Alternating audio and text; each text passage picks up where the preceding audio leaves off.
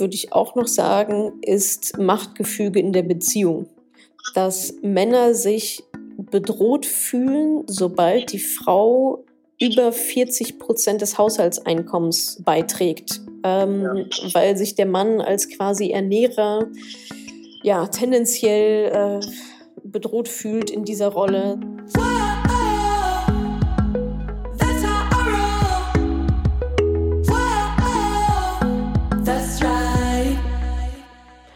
Salü, salü, salü. Willkommen zu einer neuen Podcast-Folge. Heute zum Thema Gender Pay Gap. Wo kommt ihr eigentlich her und wo ist die Wurzel und was können wir tun?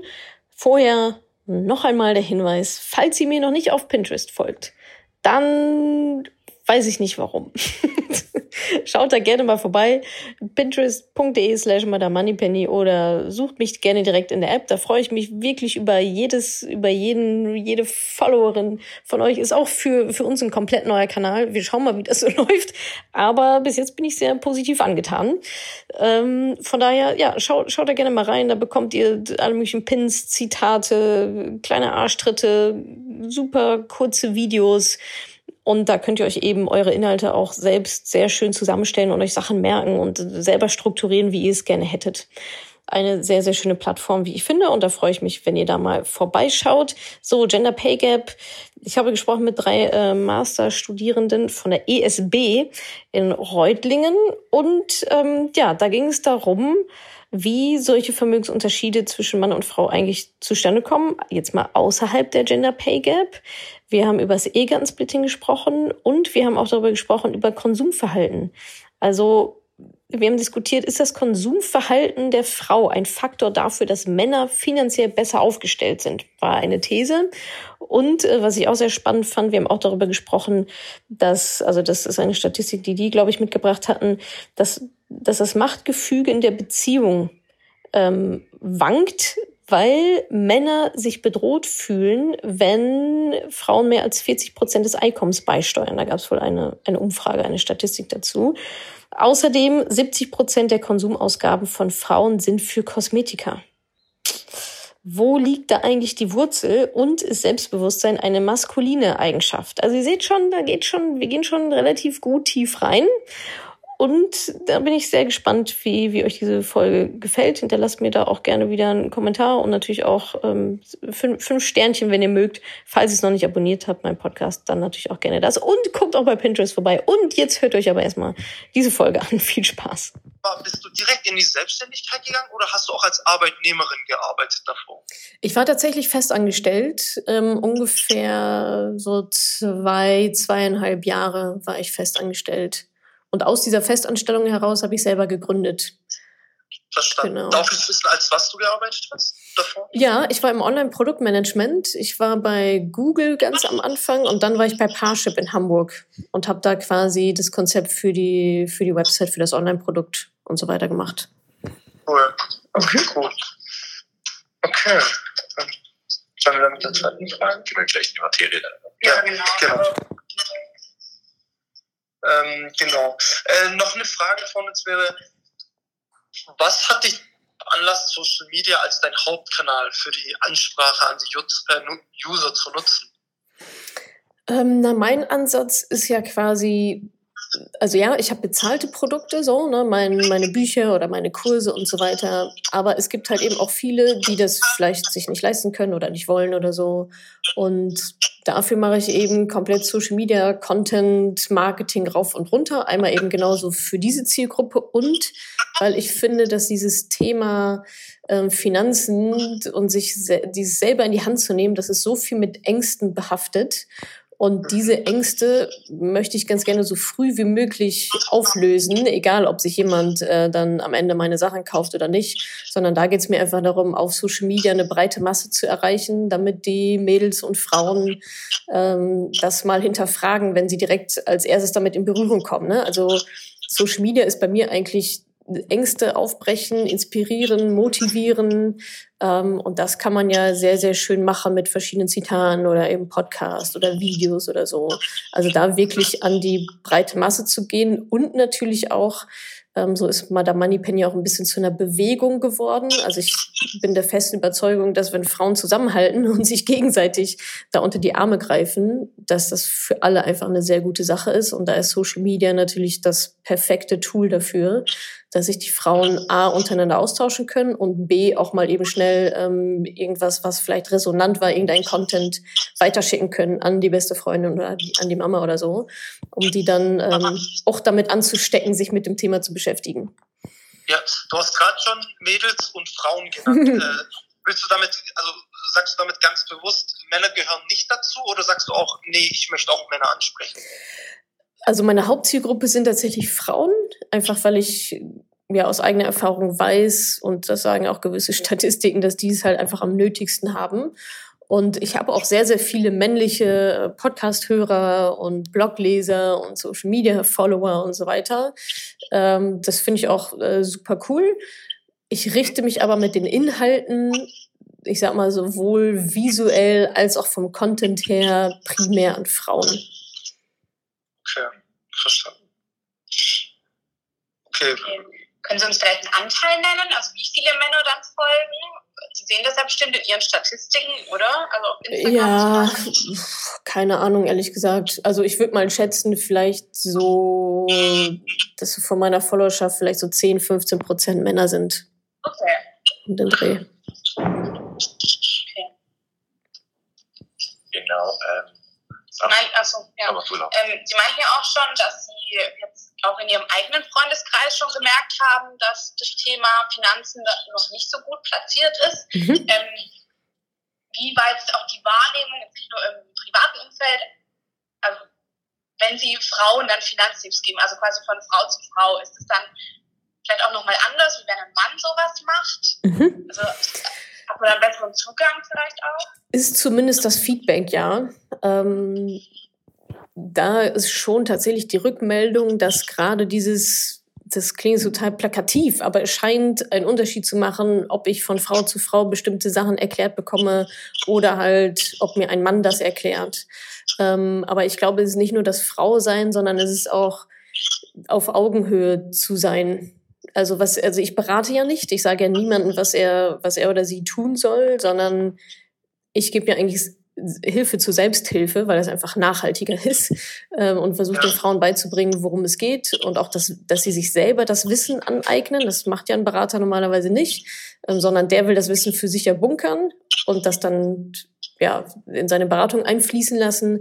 Und ich gehe ja genau den anderen Weg. Ich sage, okay, hier ist mein ganzes Wissen, eignet euch das bitte selber an und trefft selber die Entscheidung. Also ich glaube, es ist tatsächlich die Kombination und vielleicht gerade auch einfach so ein bisschen ähm, ja, Zeitgeist, Feminismus, Female Empowerment äh, ist ja gerade in ganz vielen verschiedenen Bereichen ähm, gut im Kurs, sage ich mal. Da passiert ja gerade sehr, sehr viel. Ähm, und von daher kommt sicherlich auch dieser Schwung. Aber genau, das Feedback ist tatsächlich, ähm, ja, dass es wohl auch mit ein Faktor ist, ähm, von Frau zu Frau darüber reden zu können. Okay. Du gibst ja auch Kurse, ne? Genau, ja, genau. Ich gebe Kurse, ähm, das sind Online-Kurse und ich gebe auch ein Mentoring-Programm. Das ist so ein Acht-Wochen-Programm. Da gibt es dann auch direkten Zugang zu mir. Das ist bei den Kursen so nicht der Fall. Und da bin ich eben dann auch im Austausch mit den einzelnen Teilnehmerinnen, genau.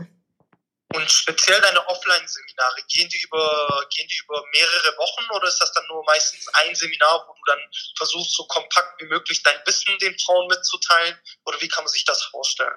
Genau, also die Offline-Seminare, die mache ich gar nicht mehr seit ah, okay. diesem Jahr komplett. Ich glaube, das letzte war vielleicht so im Oktober 2018 oder so. Ähm, die habe ich aber zwei Jahre gegeben. Äh, von daher ist das auf jeden Fall eine, eine korrekte Info. Das waren Wochenendseminare. Also das war komplette Druckbetankung an einem Wochenende. Ähm, davon habe ich mich jetzt aber quasi verabschiedet, einfach weil mein Ziel ist, so viele Frauen wie möglich zu erreichen und immer, wenn die erstmal nach Berlin anreisen müssen und so weiter, das äh, wird meiner Mission nicht gerecht. Das ist dann einfach ist zu langsam der Fortschritt. Deswegen bin ich ja. komplett auf Online, auf Online umgesattelt, um eben mehr Frauen zu erreichen. Und Vorteil von Online-Kursen ist ja auch immer noch, dass man die Videos dann die ganze Zeit hat und sich wieder angucken kann und so weiter und nicht nach einem Seminar mal nach Hause fährt und eigentlich, ja, gar nicht so richtig Zugriff auf das Wissen hat. Ja. Darf ich, äh, oder welche Produkte, also ich, wir haben es ja vorhin schon rausgehört, ETFs vor allem, ähm, welche anderen oder welche Produkte sind so deine, ich sag mal in Anführungszeichen, deine Lieblingsprodukte, die du dann gerne den Frauen empfiehlst? Genau, also das ist komplett bei mir nur ETFs. Also ich mache nur ETF und also meine Kurse gehen auch nur ETFs. Ähm, da zeige ich genau, wie man so ein Depot aufbaut, wie man ETF auswählt, was die Strategie dahinter ist, Risikobereitschaft und so weiter und so fort. Meine Erfahrung ist, wenn, ähm, wenn die Leute erstmal mit ihren ETFs so gut sind, dann kommt irgendwann mal die Phase, wo es dann auch an einzelne Aktien geht. Äh, einfach weil es auch ein bisschen Spaß macht, vielleicht sich die auszusuchen. Aber da bin ich faktisch ähm, inhaltlich dann raus. Also da habe ich dann nichts mehr mit zu tun. Ähm, da, die äh, Frauen und Männer schicke ich dann gerne weiter an die Kollegen, an meine, meine Blogger-Kollegen. ähm, aber bei mir hört dann sozusagen da mein Service auf. Okay, das heißt, du selber privat investierst dann auch nicht in Einzelaktien, so wie ich es jetzt rausgehört habe. Ähm, Spielwiese, ich habe eine kleine Spielwiese, aber die besteht aktuell nur aus Facebook-Aktien. so okay. eine, eine sehr kleine Spielwiese. Okay. Okay, okay. Aber 99 Prozent, 99 oder sagen wir 98 Prozent des ETFs, dann gibt es noch einen kleinen Teil P2P-Kredite ähm, und das, ich überlege gerade, nee, das war es dann tatsächlich auch. Mhm. Okay. Also aus der Überzeugung dann auch, dass du wahrscheinlich mit Einzelaktien nicht den Markt schlagen kannst, nehme ich an, oder gibt es da noch andere Gründe?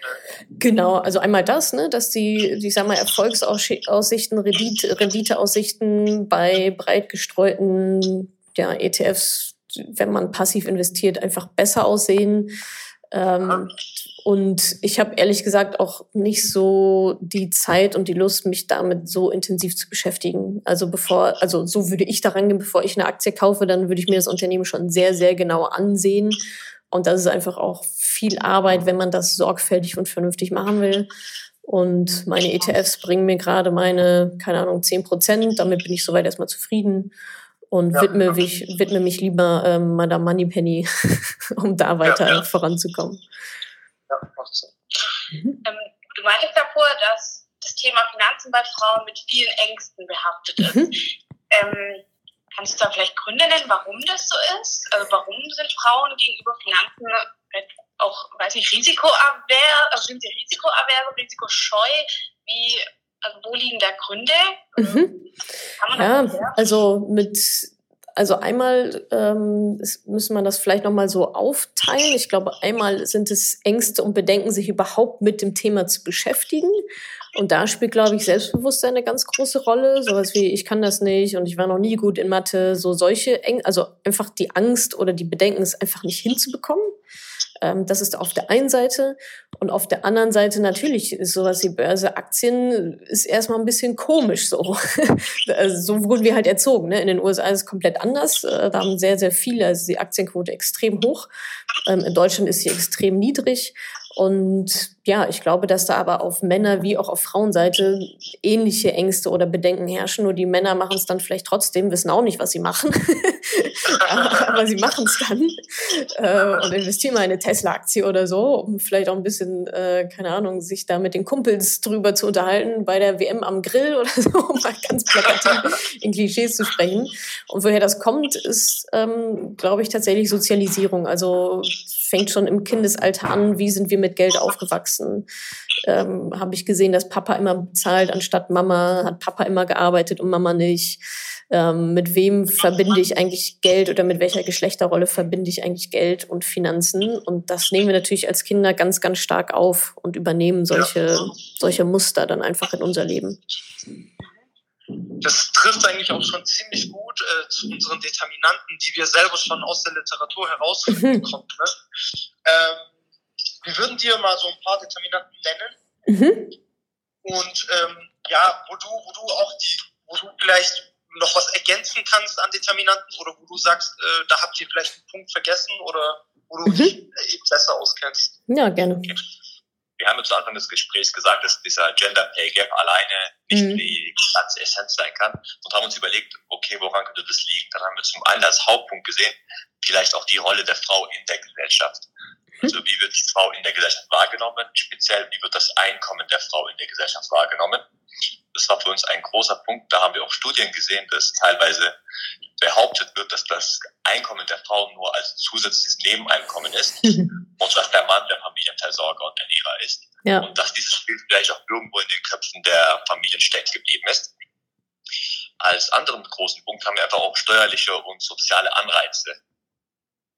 Das Ehegattensplitting sagt ihr vermutlich, natürlich mhm. sagt ihr das was. Mhm. Und das auch negative Anreize für Frauen setzen kann. Total. Ja, absolut. Also manche denken sich ja, also, also für manche Frauen lohnt es sich rein finanziell oder für die Familie lohnt es sich ja finanziell gar nicht, wenn die Frau arbeiten geht.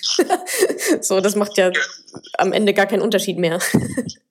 Klar, ja, ist auf jeden Fall Ehegattensplitting ist, ähm, ja, jetzt hätte ich fast ein Schimpfwort gesagt, aber der totale, der totale Scheiß sozusagen.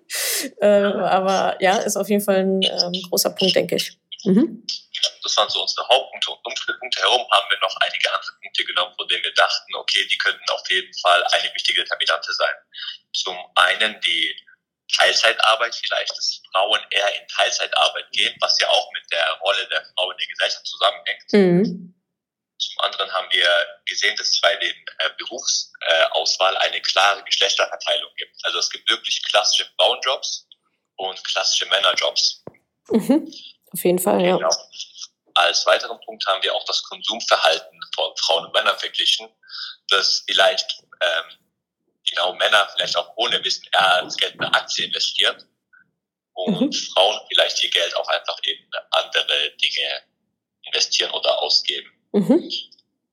So, das waren mal so die Determinanten, die wir uns rausgesucht haben, was der Grund sein könnte, warum Männer vielleicht in Finanzsachen einfach ähm, etwas besser aufgestellt sind. Genau, äh, ganz kurz dazu noch, das sind jetzt unsere Punkte. Hast mhm. du vielleicht noch irgendwelche Determinanten im Kopf, wo du jetzt sagen könntest, hey, die habt ihr vielleicht nicht oder mhm. ähm, was sind denn für dich, oder du kannst ja auch mal sagen, was sind für dich die wichtigsten Determinanten, die das, die diesen, diese Vermögensverteilung äh, entscheiden? Ja, auf jeden Fall. Also die, die ihr genannt habt, würde ich alle unterschreiben. Ähm, mit Teilzeit hängt auch noch so ein bisschen Babypausen ganz generell zusammen. Ne? Also nicht, nicht nur Teilzeit, sondern auch davor, wenn die Frau einfach mal ein paar Jahre zu Hause bleibt. ähm, das ist ja einmal, ich sag mal, die finanziellen Einbußen, die damit einhergehen, Rentenpunkte. Also ne, die, die Frau zahlt da natürlich auch nicht in die Rentenkasse ein, ist klar. Ähm, das ist auf jeden Fall ein Unteraspekt davon und auch generelle Karriereeinbußen. Ähm, also wenn ich halt einfach zu lange, wie auch immer das definiert ist, ist wahrscheinlich pro Branche nochmal unterschiedlich, aber wenn ich zu lange raus bin, dann wieder reinzukommen in gleicher Position mit dem gleichen Verdienst, selbst wenn es dann Vollzeit vielleicht ist, ist, glaube ich, auch nochmal sehr, sehr schwierig. Also das wäre noch so ein zusätzlicher Punkt. Ähm, dann habe ich gerade heute ähm, gehört, dass, ich glaube, da war im Deutschlandfunk ähm, irgendein kurzer Bericht, ähm, dass es normalerweise so ist, Menschen, die mit Aktien anfangen oder Börse anfangen, die erfahren daraus äh, im Freundeskreis und aus der Familie. Okay. So, was natürlich erklärt, dass Frauen da vielleicht auch gar nicht so richtig zu Rande kommen, weil wenn Männer dann eher von irgendwie Papa oder aus dem, aus dem Freundeskreis, wo das vielleicht verbreiteter ist, da auch an die Börse rangeführt werden, ähm, das gibt's auf der Frauenseite halt weniger. Von daher entsteht da gar nicht so ein, ich sag's mal, positiver Schneeballeffekt. Ähm, das auf kannst, du ganz kurz, ganz, mhm. kannst du ganz kurz noch mal sagen, wo dieser Bericht war, damit wir das äh, ähm, haben? Mir wurde es auch nur erzählt, ich bin mir ziemlich sicher, dass es im Deutschlandfunk einen Bericht gab, jetzt in den letzten Tagen. Dürfte noch nicht so super lange her sein. Könnt ihr mal gucken, ob ihr das, ob ihr das findet. Und ein dritter Punkt würde ich auch noch sagen, ist Machtgefüge in der Beziehung. Da habe ich letztens auch irgendwo eine Statistik gesehen, dass Männer sich bedroht fühlen, sobald die Frau über 40 Prozent des Haushaltseinkommens ähm, beiträgt, was jetzt auch immer bedroht fühlt, meint. Aber das ist ja. sicherlich auch ein zumindest, sage ich mal, unterbewusster Faktor, ähm, der vielleicht gewisse Kräfte oder gewisse Machtgefüge freisetzt oder auch dafür sorgt, dass es halt nicht 50-50 ist, ähm, ja. weil sich der Mann als quasi Ernährer ja tendenziell äh, bedroht fühlt in dieser Rolle, sobald die Frau, ich meine, es waren über 40 Prozent des Einkommens beisteuert. Darunter ist alles okay, aber sobald es an die 40 geht, wird der Herr Gemahl ungemütlich. so. Ja, ja, das ist schon mal sehr gut. Also, äh Gibt es ähm, Statistiken vielleicht, also wirklich zum Konsumverhalten? Das ist ein bisschen schwierig, da das mit Daten zu füttern, sag ich mal, weil man nicht genau weiß, äh, was Frauen jetzt ihr Geld ausgeben oder ob es ja. sogar das Mannes ist, das sie äh, benutzen, weil sie vielleicht für den Haushaltseinkauf oder sowas mhm. zuständig sind. Ähm, Guck doch mal, also ich habe jetzt auch keine Statistik parat, mhm. aber mir wurde äh, letztens auch irgendwann erzählt, da hat jemand irgendwo gelesen, also ist jetzt total, ich gebe nur weiter, was ich selber höre, ohne jetzt Verifizierung, ähm, dass Frauen tatsächlich weitaus, also ein Großteil ihres Geldes tatsächlich für Kosmetika und derartige Sachen ausgeben.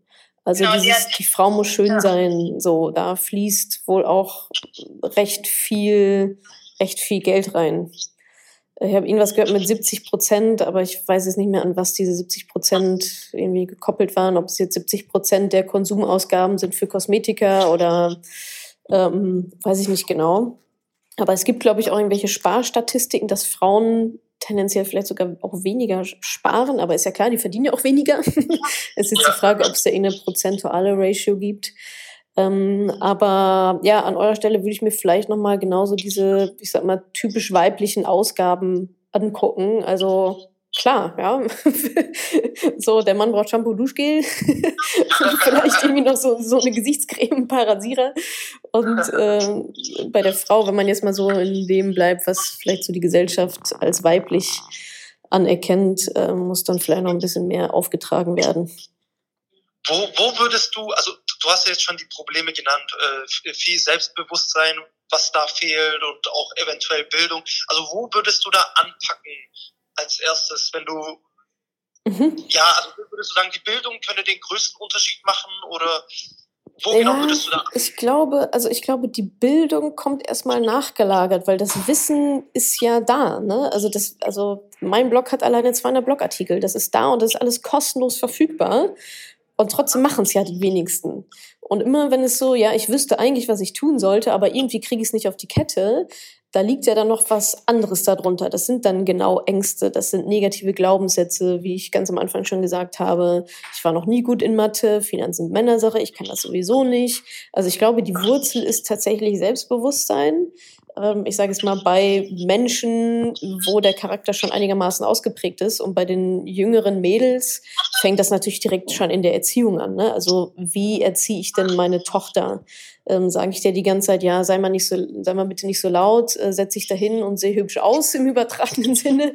Oder erlaube ich dir auch mal irgendwie auf das Klettergerüst zu klettern und auch noch eine Stufe höher, noch eine Stufe höher, ähm, ohne dass die Helikoptereltern direkt aus allen Wolken fallen. So. Ähm, ja. Da, genau, also je nach Alter sozusagen. So, dann also eine persönliche Frage darf ich noch bitten, mhm. Äh, wie du damals erzogen wurdest, also wurdest du auch ja. eher so, ja, ne? Ähm, also ich wurde tatsächlich, also bei uns war es tatsächlich so, dass mein Papa eher auch der Finanzmensch war, also auch mal Steuern und der hatte immer quasi Bargeld in der Hosentasche, so wie ich jetzt heute lustigerweise auch. Also ich habe eigentlich auch nur also ein Portemonnaie, damit mein Ausweis irgendwo im Platz hat, so ungefähr, und mein EC kann. Ansonsten habe ich immer Bargeld meistens in der Hosentasche irgendwo rumfliegen. Ähm, assoziiere tatsächlich Geld und Finanzen, aber tatsächlich eher mit meinem Papa. Trotzdem wurden wir, ähm, sehr, also meine Schwester und ich, einfach sehr, sehr selbstbewusst erzogen. Also uns wurde immer gesagt, du kannst alles werden, was du willst. Äh, du gehst schon irgendwie deinen Weg. Da war nie irgendwie, ja, ähm, ja, mach mal nicht so viel oder mach mal ein bisschen, mach mal ein bisschen leiser oder so. Äh, ja. Da wurden wir tatsächlich sehr selbstbewusst erzogen, jetzt gar nicht so im Hinblick auf Finanzen. Klar, wir hatten auch unser Taschengeld und mussten damit auch selber haushalten und so weiter. Ähm, aber ich glaube, da ist dieses Selbstbewusstsein einfach von auch von anderen Lebensbereichen, sei es jetzt Sport oder Schule damals, so ein bisschen übergeschwappt. Also ich hatte nie auch nur im Ansatz Bedenken, dass ich nicht meine Finanzen selbst in die Hand nehmen könnte, wenn ich wirklich wollte. So. Ja. Okay, auf jeden Fall ein guter Punkt, ja, dass es einen großen Einfluss hat auch auf das eigene Selbstbewusstsein. Oh, definitiv. Voll, definitiv. Ja. Ja. Ich, ich habe also, ganz, ja, ganz, kurz, bevor du deine Frage stellst, ich habe dazu nämlich auch eine Statistik oder ich habe einen Bericht gelesen äh, oder mhm. aus der Literatur konnte ich rauslesen, dass es, dass die Risikoaversion von Frauen gar nichts damit zu tun hat, eigentlich, dass sie biologisch Frauen sind, mhm. sondern eben diese diese äh, maskulinen Eigenschaften, den mhm. Frauen dieses Selbstbewusstsein, was du schon angesprochen hast. Ja, kann ich, so, das, mhm. das kann ich mir ganz vorstellen. Ja. ja. ja. Wobei es ja auch lustig ist, dass so als maskuline Eigenschaft, also ne, das Selbstbewusstsein eine maskuline Eigenschaft ist, ist ja eigentlich auch ganz lustig. so ja. sagt ja auch sehr, sehr viel zwischen ja, den Zeilen. Ja. Ähm, ich habe noch eine Minute. Kriegen wir das hin? Ja, also okay, super. eine Frage, klar. Ja. Und zwar, wir haben jetzt diese verschiedenen Determinanten definiert und mhm. äh, jetzt versuchen wir gerade, die auch in eine Reihenfolge zu bringen, sag ich mal, was auch vielleicht ganz nützlich wäre dann für den Aufbau unserer Arbeit. Ähm, sagst du, es gibt vielleicht Hauptdeterminanten und auch Determinanten, die sich logischerweise auch gegenseitig beeinflussen. Also ähm, wenn ich jetzt auf das Rollenbild gucke und sage, Frauen gehen eher in Teilzeitarbeit, ich äh, mache da eine Babypause, das bedingt sich ja irgendwie alles auch gegenseitig, diese Faktoren. Ähm, was dann auch wieder zusammenhängt mit den Steuern und so weiter, mhm. wenn ich in der Ehe bin oder ob ich ähm, ledig bin und so weiter. Absolut. Ob es da vielleicht Hauptdeterminanten gibt und die sich gegenseitig dann beeinflussen und man von der einen auf die andere schließen kann. So ja, ich glaube, das spielt ich glaube, das spielt einfach, also ne, Babypause, Teilzeit und so weiter, genau wie du, wie du sagst, das hat ja alles den Ursprung in der Mutterschaft, ähm, Mutter zu werden. Und wenn man noch einen Schritt davor geht, dann vielleicht auch in der Partnerschaft, also im Sinne von, wenn wir ein Kind bekommen, was passiert denn dann eigentlich? Und einfach mal darüber zu reden. Ähm, ich finde es ja vollkommen in Ordnung, wenn das so entschieden wird, dass beide das so wollen. Ich sage, ich nenne es jetzt mal das traditionelle Rollenmuster. Ist ja auch total in Ordnung. Aber mein Gefühl ist eher, dass viele, gerade Frauen, da gar nicht so richtig drüber nachdenken und das halt so machen oder auch mit sich machen lassen. Und dann einfach sagen, naja gut, äh, ich kenne es halt so, ähm, bei meiner Mama war das auch so und das gar nicht so richtig hinterfragen. Also ich finde, da fängt schon ganz früh an, ich sage immer Augen auf bei der Partnerwahl, ähm, meine ich auch genauso, auch in finanzieller Hinsicht. Und ich glaube, da passiert, also da passiert einfach ganz, ganz, ganz, ganz viel. Das fängt an mit finanzieller Absprache, ähm, wofür wollen wir eigentlich Geld ausgeben, wofür nicht ähm, möchte ich arbeiten? Ja, nein. Möchte ich auch arbeiten, selbst wenn es jetzt finanziell vielleicht gar nicht so viel bringt, aber einfach, ne, um halt nicht komplett raus zu sein. Wer macht eigentlich wie Elternzeit? Ähm, wer bleibt wie lange zu Hause? Wer arbeitet dann wie Teilzeit? Also Männer können ja auch Teilzeit arbeiten. Das ist gesetzlich nicht verboten. so, das, geht, das ist alles möglich. Ähm, aber irgendwie passiert es dann halt doch nicht. Obwohl teilweise vielleicht sogar die Frau sogar die besseren Karrierechancen hat als, als der Mann. Und ich glaube, dass da ähm, sehr viel den Ursprung hat, eben genau in der Partnerschaft. Es ist eine gleichberechtigte Partnerschaft, in der man darüber auch reden kann und in der der andere mir auch zuhört und sagt, ah ja, okay, verstehe ich, habe ich irgendwie noch gar nicht so richtig gesehen, aber macht total Sinn, dass du jetzt nicht deine komplette Karriere an Nagel hängen willst, während ich hier schön weiter munter, munter weitermache. Ähm, ich glaube, da lohnt es sich tatsächlich erstens, wie gesagt, Augen auf bei der Partnerwahl und zweitens das Gespräch zu suchen, um dann gemeinsam eben genau sowas zu planen. Okay, gut. Also dass da wirklich ja. so der Ursprung auch liegt. Denke ich schon, auch ja. als Singlefrau vielleicht auch gar nicht auf die Idee kommt. Also man muss ja dann auch schauen. Genau, dann bin ich ja unabhängig quasi. Genau. Ja, ja, absolut. Mhm. Okay, gut. Super. super. Wir würden uns recht herzlich bedanken, waren super interessant. Ja, sehr gerne. Ich hoffe, ich konnte euch helfen. Ja, für eure Arbeit. Ja. Auf jeden Fall, auf jeden Fall. Ähm, Schön. Ja, alles Gute für die Zukunft. Ja, danke euch auch. Viel Erfolg weiter im Studium. Cooles Thema. Schön, dass, schön, dass ihr das beackert. Jo. Ähm, genau. Dann noch viel Erfolg und bis bald. Ich hoffe, ich konnte dir in dieser Podcast-Folge einiges Neues vermitteln und vor allem Lust auf mehr machen. Wenn dem so ist, wenn du dranbleiben möchtest, dann habe ich was für dich, nämlich meinen kostenlosen Newsletter. Dort bekommst du regelmäßig Tipps, Tricks sowie alle Neuigkeiten aus dem Madame Moneypenny Universum, denn News gibt es dort immer zuerst. Also einfach kostenlos anmelden auf www.madamoneypenny.de slash newsletter und dann bekommst du schon ganz bald Post von mir.